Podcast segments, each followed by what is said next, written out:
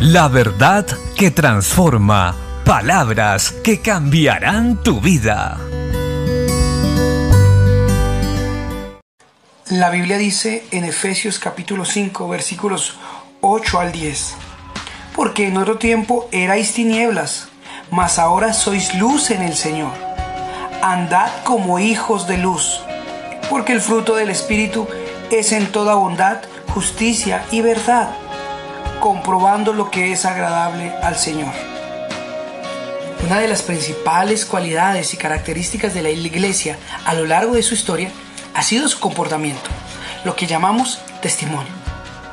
Esto ha hecho que muchas personas se acerquen a mirar qué ha hecho que las personas que antes eran malas, pecadoras y hacían lo malo, rencorosas, envidiosas, ahora sean diferentes.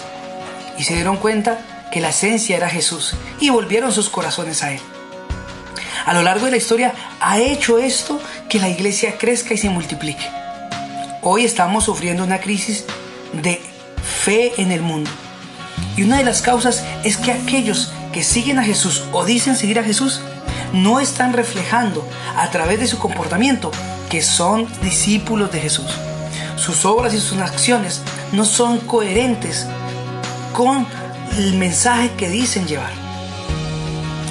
Es tiempo entonces de que nosotros nos apartemos del pecado, nos apartemos de toda fornicación, inmundicia, avaricia, y que eso ni aún se nombre entre nosotros, dice la Biblia.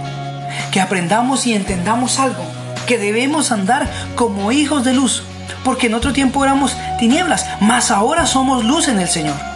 Y debemos andar como hijos de luz.